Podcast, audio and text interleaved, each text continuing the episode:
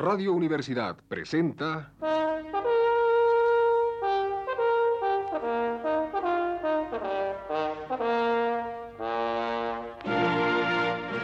Testimonios.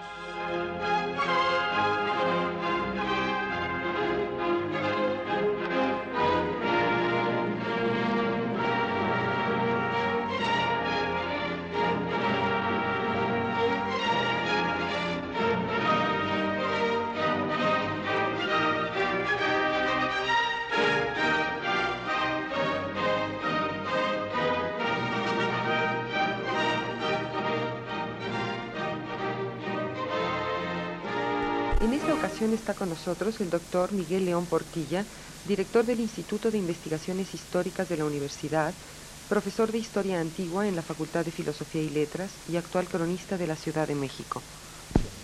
Eh, doctor Miguel León Portilla, díganos para empezar cuál es concretamente la labor de un cronista de la Ciudad de México. Primeramente, quiero situarme con conciencia plena en nuestro tiempo época de honda crisis social, económica y en una palabra cultural, es la nuestra. Ya solo a poco más de 25 años del siglo XXI. Nuestra metrópoli, de cerca de 10 millones de habitantes, así como el país entero, afrontan a su modo los problemas del que llaman tercer mundo. En este contexto, y no en otro imaginario, ha alcanzado a subsistir el antiguo oficio de cronista, que sin pretenderlo yo me ha sido adjudicado. Precisamente por eso he reflexionado sobre los objetivos que puede tener un cronista en nuestro tiempo. Dicho en pocas palabras, pienso que le corresponde promover, realizar y difundir investigaciones sobre la historia de la ciudad, teniendo presente un objetivo social en bien de la ciudadanía, para que al tomar esta conciencia de sus antecedentes históricos, pueda comprender mejor su realidad presente e incluso avisorar muchos de los grandes problemas que tenemos en un porvenir cercano. Eh, doctor, ¿y no cree usted que esta labor también consista en denunciar las deficiencias de la ciudad? Bueno, el cronista no puede constituirse, ni es su oficio, en censor general de todas las cosas. Creo yo que sí le corresponde, en muchos casos, presentar a las autoridades una serie de hechos que justamente en vinculación de sus raíces históricas deben de ser atendidos. Por ejemplo, sí creo que competa al cronista de la ciudad cuando algún monumento o testimonio de la historia de nuestra ciudad esté en peligro, de ser destruido, como muchas veces ha ocurrido, entonces sí le compete a él señalar el peligro inminente que está ocurriendo y que puede tener a la larga como consecuencia el que vayamos perdiendo la identidad cultural de nuestra ciudad, que vale tanto como decir nuestras raíces. Desde otro punto de vista, creo que cabe pensar en iniciar programas de trabajo, incluso en equipo, con especialistas de otras disciplinas, por ejemplo, sociólogos, antropólogos, economistas, psicólogos, etcétera, que se aboquen al estudio de problemas en áreas determinadas de la ciudad y que en colaboración con el cronista o con grupos de historiadores tomen en cuenta, busquen las raíces históricas de esos problemas. Eh, doctor León Portilla, ¿y cree usted que tenemos los mexicanos una verdadera conciencia histórica de lo que es nuestra ciudad? Creo que para responder a esto tenemos que decir que muy probablemente hay sectores de la población de la ciudad que tienen diversos grados de conciencia de lo que es ella, de lo que le significa. Habrá quizás otros para los que dicha conciencia sea mucho menor. Pensemos, por ejemplo, en los habitantes de los llamados cinturones de miseria que acaban de llegar a la ciudad. Sería mucho pedirles que tuvieran conciencia de la historia de la ciudad. Justamente creo que es muy importante que aun en ciudades como la nuestra, con una explosión demográfica, con eh, un poblamiento tan acelerado, con un desarrollo urbano tan grande, nuestra ciudad tiene ya más de 600 kilómetros cuadrados y si a, ella le, a ello le aumentamos las áreas colindantes del Estado de México, otros ciento y pico más de kilómetros, veremos que en esta inmensa zona urbana existen grupos de personas de muy distintos orígenes, con eh, preparaciones culturales muy diferentes, y por consiguiente tomaremos conciencia de la problemática tan grande. Pero pienso que, a pesar de todo, podemos tener cierto optimismo. El lograr que la ciudadanía tome conciencia de lo que es su ciudad, de su carga histórica, de las raíces que representa, puede hacer que la vida en la metrópoli resulte menos hostil, resulte más grata, más humana. Precisamente después que me referiré a algunos de los proyectos que tengo en perspectiva, hablaré de uno en el cual se atiende esta cuestión específicamente. Eh, mm, doctor, por otra parte, usted declaró en una ocasión que ser cronista de la Ciudad de México es algo dinámico. ¿Qué quiere decir con esto? Pienso que lo que quise decir es que a cada tiempo debe corresponder una actitud distinta.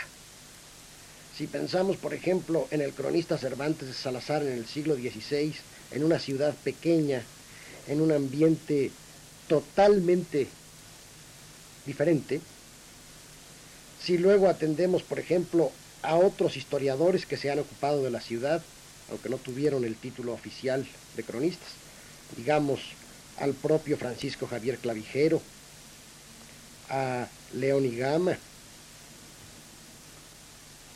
Orozco Iberra y otros muchos que sería largo enumerar, veremos que a ellos les tocó contemplar una ciudad muy distinta de la nuestra.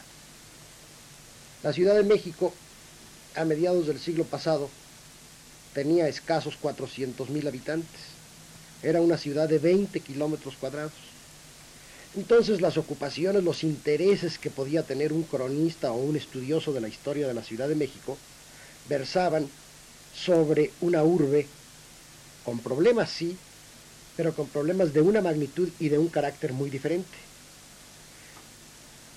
Al situarme ya, como decía antes, a menos de a poco más de 25 años de distancia del siglo XXI, toda la problemática es diferente.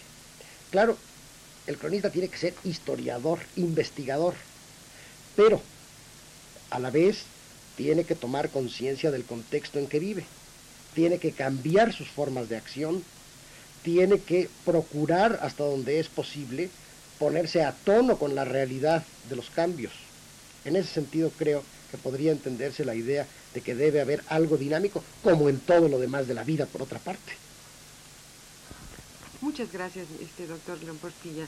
En esta ocasión estuvo con nosotros el doctor León Portilla, director del Instituto de Investigaciones Históricas de la Universidad, el profesor de Historia Antigua en la Facultad de Filosofía y Letras y actual cronista de la Ciudad de México. Radio Universidad presentó...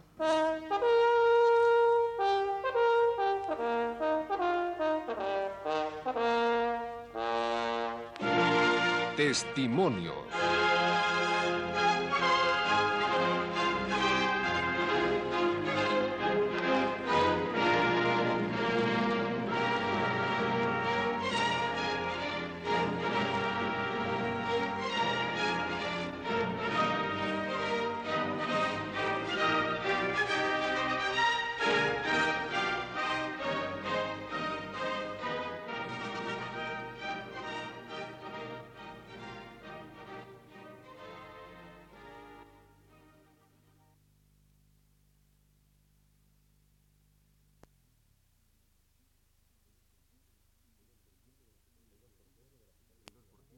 62% de la superficie de labor y el 70% de la superficie total de riego. Esta clase genera el 54.3% del valor de la producción agrícola. La riqueza de esta minoría se origina en la explotación. No es una clase trabajadora. Entre otros múltiples datos e informaciones aportados por el maestro Bartra, en su conferencia, destaca su afirmación de que la industria organizada sobre bases capitalistas en los países subdesarrollados solo puede subsistir mediante la superexplotación de los recursos y de las clases campesinas. Estimó que el material teórico de un profesionista es un arma que éste puede poner al servicio de los explotadores o de los explotados.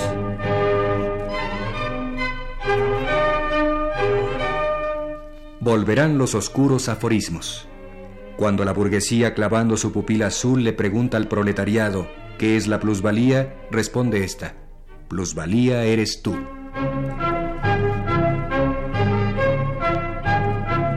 El mundo en Radio Universidad. La Habana. El escritor argentino Armando Tejeda Gómez recibió por unanimidad el premio Casa de las Américas 1974 en poesía por su libro Canto Popular de las Comidas. Los peruanos Marcos Yauri Montero y Hugo Neira Sámanes resultaron premiados en los géneros de novela y testimonio respectivamente. En otoño, después de mil años, y Venceremos Casauchu Perú, son los títulos de las obras galardonadas.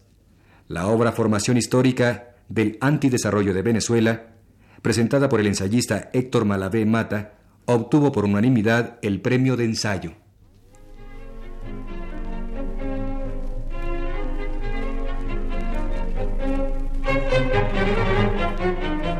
Interpartidismo y letras. El nocivo centrismo literario desaparecerá el día en que los novelistas de derecha lean a los de izquierda y los de izquierda escriban las solapas de las novelas de derecha. París. El catedrático mexicano Alberto Ruz dio una conferencia sobre la civilización maya de Palenque en el Círculo France-Amérique de París. Ruz, que está dando un curso de arqueología maya en el Instituto de Arte y Arqueología de la Universidad de París, explicó lo que fue ese centro de la civilización maya de Palenque y el descubrimiento que hizo de una tumba en dicho lugar en 1958, a pesar de que se creía que las pirámides eran solamente observatorios para seguir la marcha de la Luna y Venus. Asistieron a ese acto cultural el embajador de México en París, Silvio Zavala, y el agregado cultural, señor Landa, así como numerosos personajes franceses.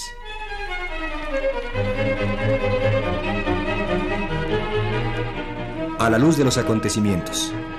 En los gorilatos, los escritores de derechas no solamente se fusilan los textos de los escritores de izquierda, sino a estos mismos.